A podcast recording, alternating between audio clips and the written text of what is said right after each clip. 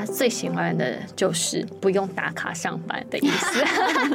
就每天他可以依照他自己的生活作息，然后来决定说，哎，他今天要不要接单。仰赖说这个社区，然后还有这个呃周边的这个支持系统，包括店家们，就他们一起要加入这个生活圈，然后打造一个经济体。高龄所谓的老可能是一个议题啊，所谓是地方政府没有税收，没办法做公共服务，可能是一个挑战。但很不容易的是居民为主体，怎么样去看到他在这样子的生活环境有哪些他们可以做。各位听众，大家好，我是主持人远见杂志副总编辑林让君。我们今天持续邀请到的来宾是关照高龄长照创新的设计影响全球执行长。蔡心林，心林执行长好，各位听众大家好，我是心林。是上次心林执行长有帮我们谈到这个荷兰的一些长照的创新的模式，那大家有兴趣可以在网上一起去听。那我们这一次呢，我们现场是来到日本，因为这个影响全球哦，执行长也在五月份的时候，今年五月也跑去日本，有一个关系的研修团哈。那你们关系研修团呢，其实你们就是主要有踏足到这个德岛市。上圣町、神户、大阪这一些地方，然后你们就是看说，呃，这个长辈怎么样把树叶变钞票，让他们可以就是有一些呃共生社区的方案。这个我们来呃谈一谈，说为什么会选择这个疫后的首发就跑到了日本关系去呢？当然，在所谓高龄跟长照的领域里面，其实台湾是十分紧密的去观察、去了解跟学习日本在这个区块推动。当然，日本现在。作为全世界最老的国家里面，它确实有非常多宝贵的经验。那从它长照保险的推展、社区照顾到近几年里面，他们开始推所谓的地域共生社会，也可以直译说所谓的共生社区那样子，都是让我们十分去关注。哎，他们到底是观察到目前已经是超高龄社会的日本有什么样的需求？那现在的我们还没有到超高龄社会，我们可以如何做预备？所以非常开心，我们在以后，嗯、我们就积极抓。取这个难得的机会拜访啊，在过去几年，其实我们一直保持紧密互动连接的一些伙伴。是，我其实在日本的话，他现在啊，他是在二零零五年左右，他们就已经步入这个超高龄社会了。但是定义上就是说，六十五岁以上的人口，它是超过百分之二十的哈。那现在日本的这个呃六十五岁以上人口，大概已经是二十八趴左右了哈。就是如果说我们换一个说法，它其实就是极高龄社社会啊。所以这样。的一个这个日本的社会的经验里面呢，它当然就有很多的长辈啊，或长照服务的一些呃创新的实验方案。那其中有一个的话，在这个日本德岛县的一个上圣町这个地方，有一家彩珠市会社的这样的一个公司哦。它其实呢，最为人所知的就是它把树叶变钞票的一个生意，而且它主要的员工社员就是长辈，就是我们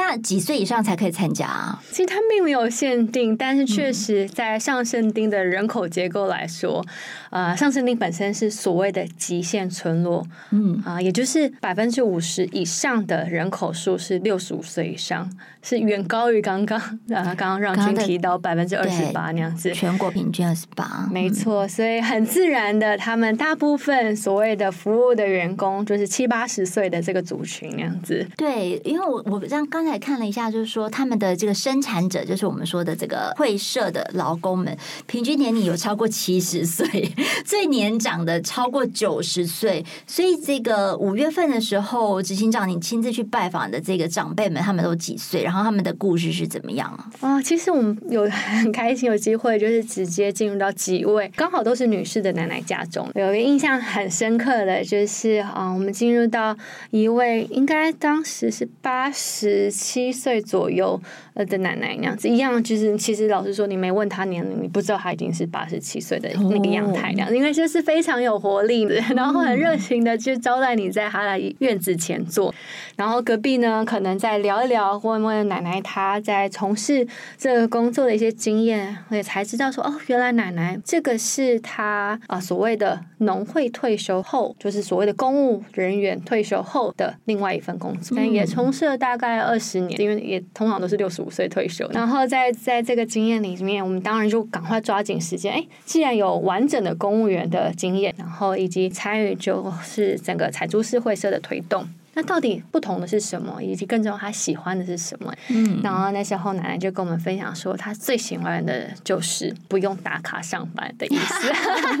就每天他可以依照他自己的生活作息，然后来决定说，哎，他今天要不要接单？那接完单，他接多少单，就是采多少叶，包装多少叶子，然后送货。他有一个很大的自由权来决定他想要工作多少。有时候可能是按照他自己的身体状况，或者有时候是看最近是不是孙子要来，孙子要来，可能那个零用钱要多一点，多挣点钱，多挣点钱。所以这 两个就是那个弹性，然后自己选择，可能是他最喜欢这个工作。相较于他之前就是非常就是啊、呃、朝九晚五，就是非常稳定的公务人员生活，这是他为什么最喜欢这个工作的原因。所以他退休之后，他其实就是跟着这个会社在彩树树叶，那但是这个采树叶不只是采树叶，对不对？他每天都做些哪一些工作啊？他的工序是怎么样啊？嗯，对，不是只是感觉很优雅的采着树叶，其实还是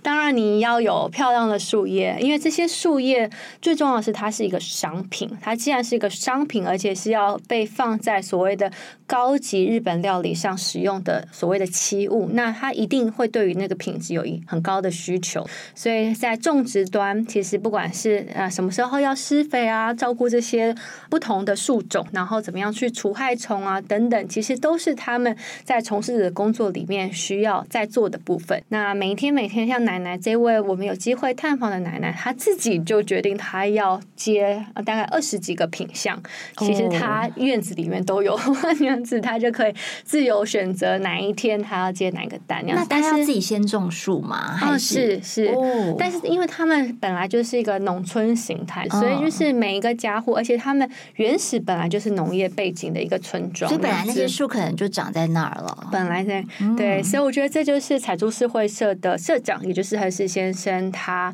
厉害的地方。他厉害的地方是，哎，可能原始在他刚进入那个村庄的时候，大家就会觉得这不就是我们家院子里面的？对啊，这这不就是就掉下来的老家的树啊？对啊，那有什么了不起的？那那当当时的经济作物其实主要是柑橘，嗯嗯，那对就是这个叶子。可是，嗯，亨氏先生，我觉得他很重要，而且持续在分享的是，他相信每一个东西都有一个价值，重点是你要怎么样把那个价值讲出来，价值发展出来。嗯、那他自己的一个经历就是，哎，嗯、呃，他注意到，嗯。有一些女孩子会看到这些树上掉下的枫叶，会拿着它很细致的捧着，她说：“哇，好美哦！”嗯，然后大家在吃日本料理的时候，看到这个旁边摆的那些五颜六色的叶子，会就说：“哇。”好漂亮哦！那个赞叹，他发现，哎，这个价值好像没有机会在我的自己的农村里面被大家看见。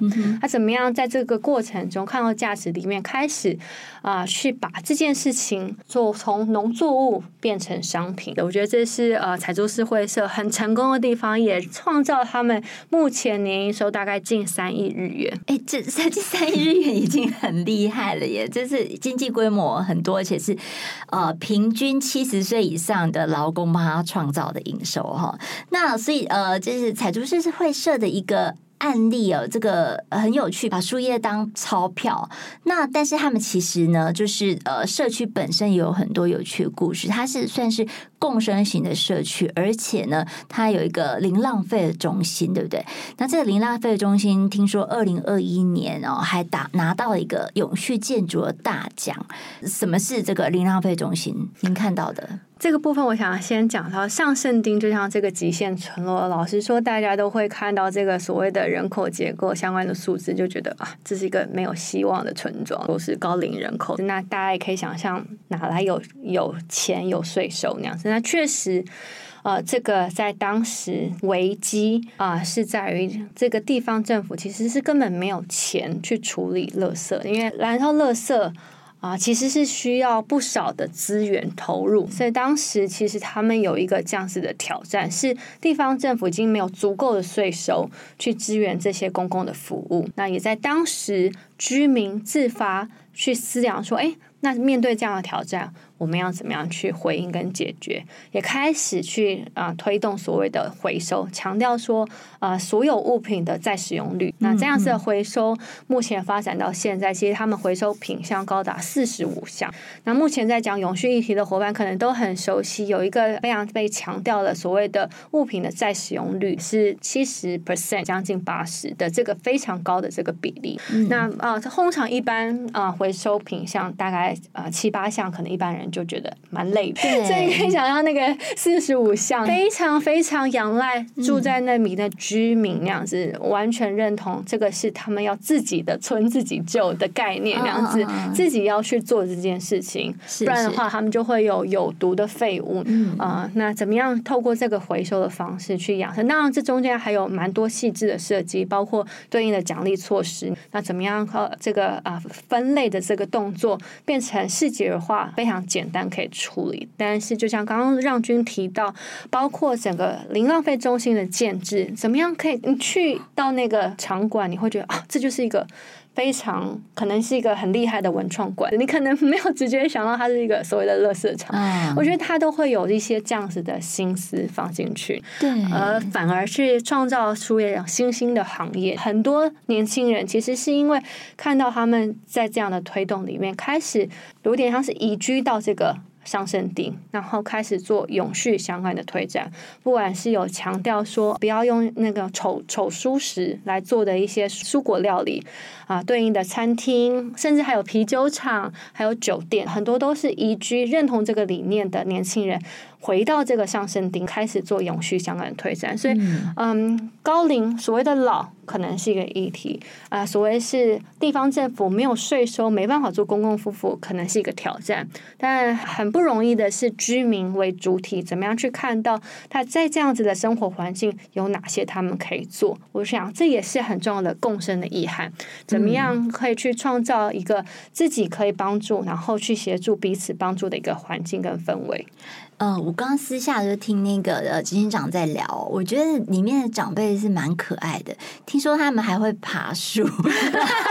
还会抢单，对不对？因为像那个呃，我刚才呃有提到说，那个每天一早上开始，他可能就是先去检查有哪一些订单进来，然后他就要去抢单，而且他是就是用这个呃电脑去做这些事情。所以其实呢，呃，虽然是采树叶看起来好像很原始，但是他其实有引。进一些，比如说这个 ICT 的一些系统，让长辈可以很简单的使用。然后你可以帮我们讲一下这个抢单的故事。真的，因为这也是我们在那个访问过程中，就是一样，就是我们也会啊跟奶奶聊说，哎，那你觉得还有趣的地方是什么？然后其中一个奶奶说，哎，抢赢隔壁的邻居。对，那到底是怎么样运作？其实啊，恒石先生也有展示给我们看。那其实他们就整个系统，我觉得真的是非常有远见。恒石先生他在十多年。年前，因为看到日本便利商店就开始在导入所谓 ICT 那样，他就觉得哎，那这个是一个很重要的工具，所以他在那个时代背景就开始建构。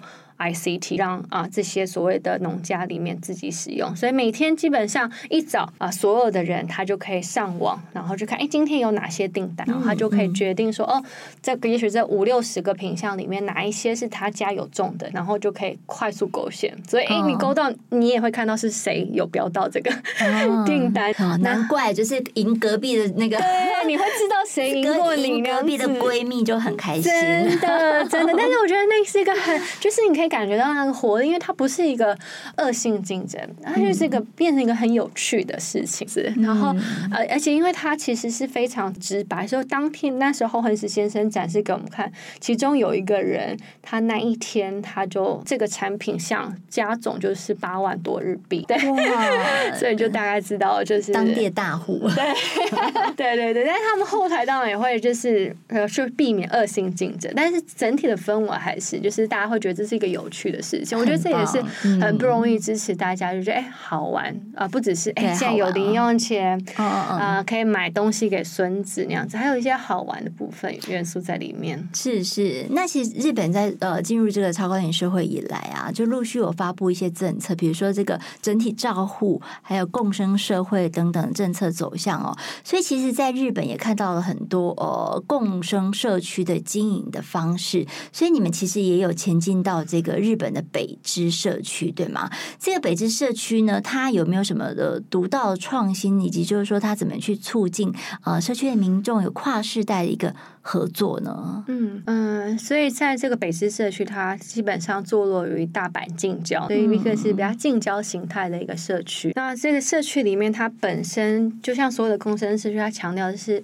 都还是会回归到那个生活在那个社区的居民的一些生活的样态，以及那个社区的一些历史文化。嗯、那在北知社区，它本身其实就是在居住在那个区域里面的人，其实是在日本蛮受到歧视的一个族群。所以在这样的背景之下啊，呃，原始确实这个族群里面的人，他们本身的互助自助的动机就比较强。但是就算是这样，还是有。非常高的比例的居住者是所谓的高龄者，或者是单亲家庭，然后有中途辍学这样子的一个族群，嗯、所以社区里面还是有一蛮多一些，嗯，我们传直觉上会觉得，嗯，可能需要一些资源支持的这个族群，在二十多年前就是先由 NPO 的形式，嗯，也是在地的团队，希望可以去帮助有这样子，不管是高龄者，不管是辍学生，解决他们在生活上碰到的一些。些挑战，所以他们强调的是一样，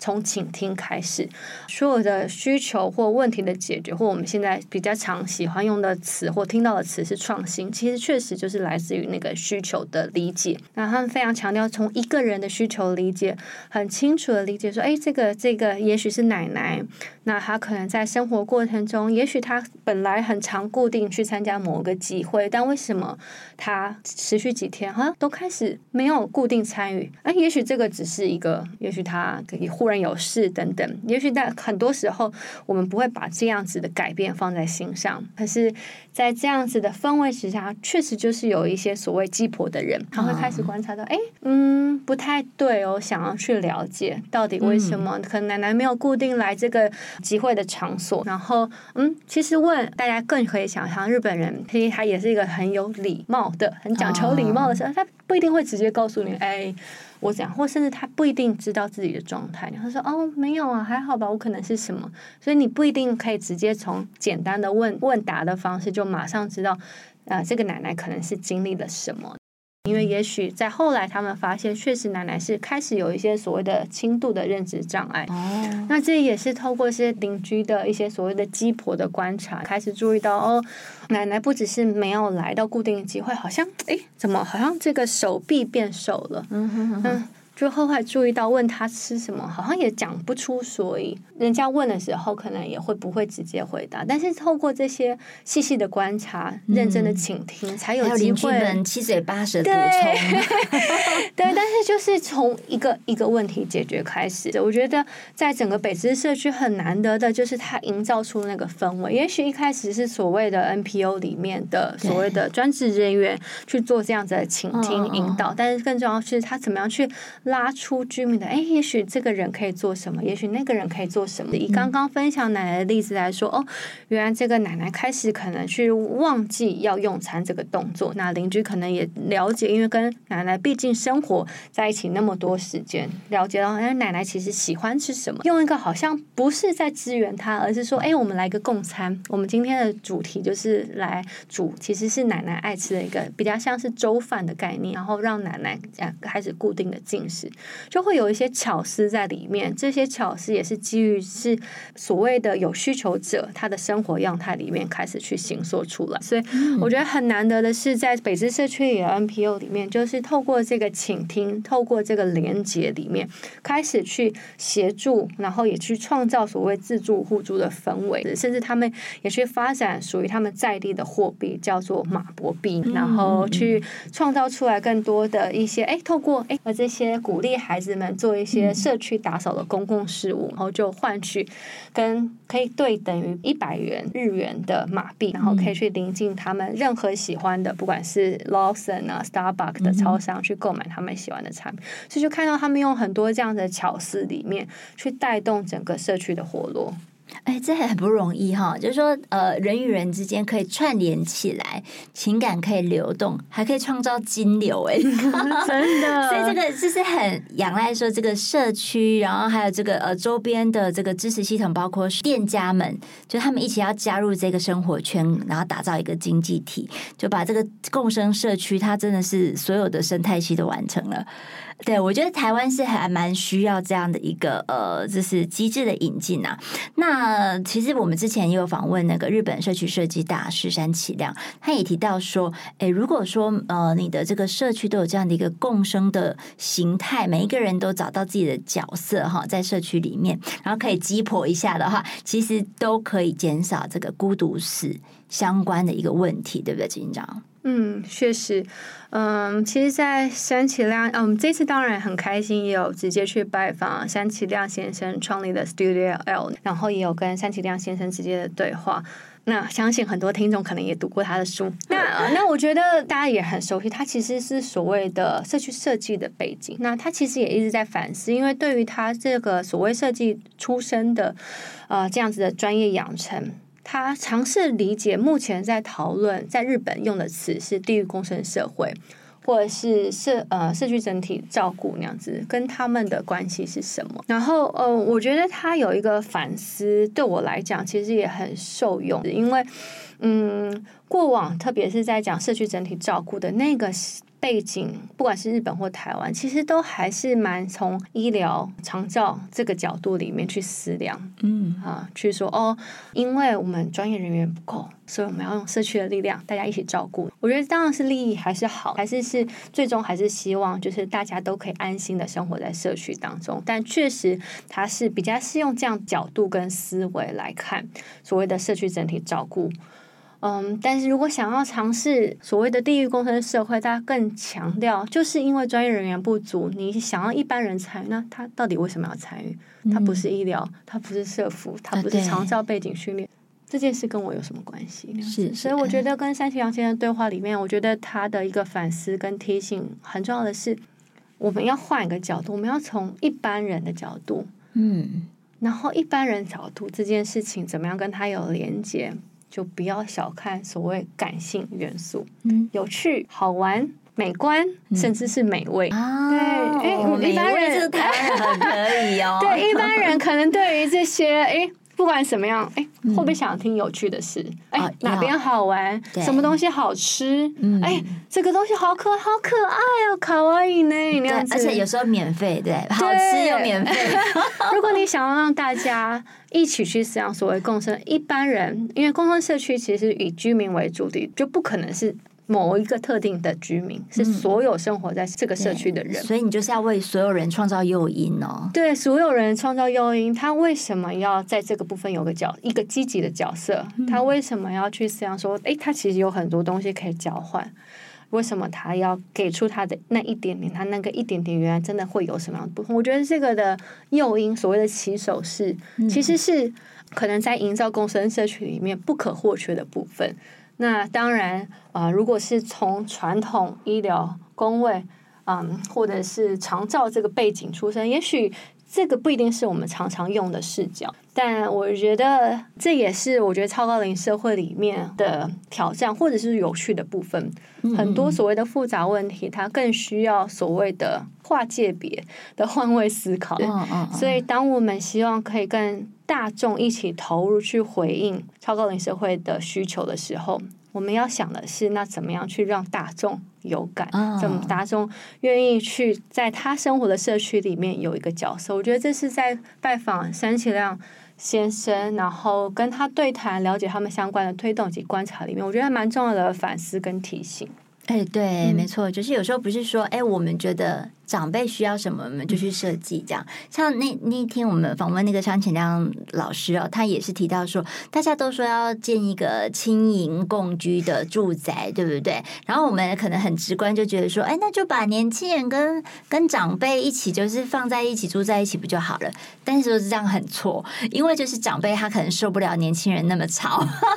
所以就是还是要帮他在这个这个住居的空间里面有一个庇护所的概念，就是让他可以有独处的空间跟时间。对，我觉得这个就是真的是贴心了。就是长辈他就可以自我选择，说他什么时候要踏出这个庇护所，然后去跟这个呃青年的世代去做互动啊。对啊，因为其实每个世代他都有他每个世代成长的一个印记，嗯啊，那他也有他一个直观喜欢的一个氛围。那怎么样去保持住大家喜欢的部分，但是又跨出一点点？对，因为那个一点点有时候就是有惊喜的可能，但太多有点惊吓的部分，没错，要打扰了，对是吧？所以就是要惊喜跟惊吓间那样子，要找到那个比例。对，哎、嗯，我觉得很棒啊！惊喜跟惊吓，想想看，这就是你的理想的老后，或者是说你的理想的家常型人生会是怎么样哈？那所以这个呃这几年呃执行长也是带着大家到处去全球去参访。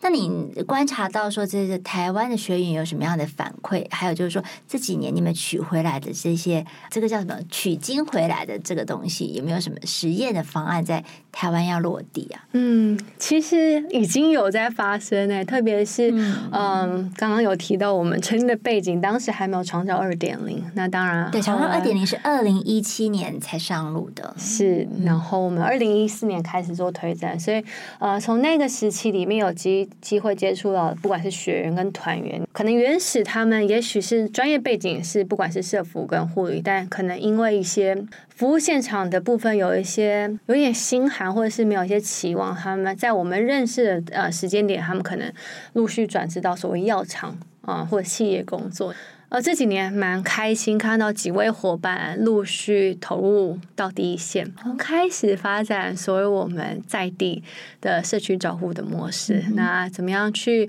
呃，一样不只是聚焦在单一族群，所谓的高龄族群或所谓的失能族群，而是聚焦在这个社区里面的不同族群里面，在透过第三空间、社区的空间里面，创造自然交流的可能性。那同时提供这些呃，在社区里面有一些在。不管是健康管理、生活支持，可能需要一些些协助的人，一些有目标的一些管理的方式，所以还蛮开心。就是在这个就是过程当中，那样子有一些啊伙伴们已经在地里面做一些发展。哦，是对，像比如说我们这一次这个远见周年期的风云报道里面就有提到伯拉罕，就是在这个台中和平区的这个大安溪畔啊，这山上的这个几个部落里面哦，其实包括像双旗啊、达官啊这些部落。他们都有做共生社区的这个照护的方案，那其实影响全球。像呃，执行长也有把一些相关的 know how 协助导入到这些社区的照护模式里面，对不对？嗯，确实，我们从嗯二零一八年底二零一九啊，一回到伯拉罕开始做推展的时候，就还蛮开心，可以一起然后去思量，哎，所以在持续的挑战是所谓的偏向人力不足，那我们怎么样去？呃，在当时啊、呃，也因为长照二点零开始去做发展，其实是有这个基础，让照顾变成一个好工作。怎么样去创造它是一个有价值的工作，让所谓的在地的年轻人回归到部落，对，然后从事这样的工作，但怎么样去协助新进的伙伴？那他们可以去面对各式各样啊，特别是在部落里面，因为医疗资源比较有限，有时候更是相较复杂的一些复杂的照护情境，可能一些长辈他有几个管路上的需求。那我们怎么样协助指导这些新进的伙伴？一样就是像譬如说，回归到刚刚分享荷兰的经验啊，去协助了解长辈的需求，怎么样用团队的力量协助，不是只是提供所谓的管路上啊，这在这个区块的服务，而是说找到这些啊爷爷奶奶的生活动机，怎么样去让他们可以找到说，哎，我真的很想要。自己再站起来，我真的很想要把关，我真的很想要这样子。我觉得这些确实是需要蛮大的去引导，但是是可行的，所以我觉得很开心，就是在这个过程之中，然后跟伊伯拉罕的团队里面，呃，一起看到在家庭当中，一起有机会看到这样子的反转。是我们伯拉罕的故事的话，就包括说，呃，刚才呃执行长提到的，呃，长照的奇迹呀、或者是说翻转社区的这些经验，也在我们这一期的《远见》杂志，大家请参考资讯栏连接哈，就可以看到更多的一个细节。那最后执行长没有什么要帮我们，就是啊、呃，我们现在是面临一个百岁人生、长寿人生，我们要怕老、怕穷、怕孤单。那但是呢，其实，在反转另外一个面向来看的话，我们其实是有更多的经彩的可能性，然后在更长的人生里面，那你们有有什么样的一个提醒建议呢？我我觉得，既然我我自己有孩子，然后我常常会想到，其实杂志里面有提到一个数字，现在的孩子他们就是非常高的比例，就是会活到一百岁，哦、所以他们是百岁世代。我有时候也会从他们的观点或视角，那作为所谓的父母的我们，希望可以。嗯，他们是用什么样的视角去预备他们的未来？我我常常会用换一个角度来想。那在我在想这件事情的时候，我觉得我我想到一句一个引言，就是嗯，大家可能注意到那个 MIT 它有个 Age Lab，那他负责 Director，他其实也出了一本书，我很喜欢他书里面的一段话，那样子他在讲的是说，嗯，我们在做的事情现在。我相信听众可能大部分人，不管是你在哪一个行业里面，我们都是在为我们的未来，或者是所谓的下一代努力。嗯，那我们现在做的每一件事情里面，都可能去创造我们的下一代，他们看到美好百岁未来的可能性。所以，也因为是所谓前所未见啊，呃，人类有这样子的长寿的状况，所以有很多。设计的空间跟可能性，这个空间可能确实有时候看起来，因为不知道是什么，有点害怕。没问题，重点是去尝试跟行动。所以我觉得我们很开心，这也是我们一直想要回应的挑战。怎么样去驱动更多的人，那愿意做这样的尝试跟挑战？因为唯有这样，我们才有更多样的服务，然后去创造更多元精彩的幸福老后生活。哇，讲的太棒了！所以每一个人呢、哦，都有多做一点准备，多多呃思考一下这个、呃、未来的人生，然后重新设计、重整你的人生的蓝图。其实你可以活得更久，但是也可以活得更好的哈。对，那今天非常感谢这心理执行长，谢谢大家。那我们有机会再邀请执行长来，就是帮我们聊一聊更多的这个美好长寿人生的一些新的愿景。那之后也请大家每周锁定。远见 On Air，帮我们刷五星评价，让更多人知道我们在这里陪你轻松聊财经、产业、国际大小事。下次见喽，拜拜，拜拜。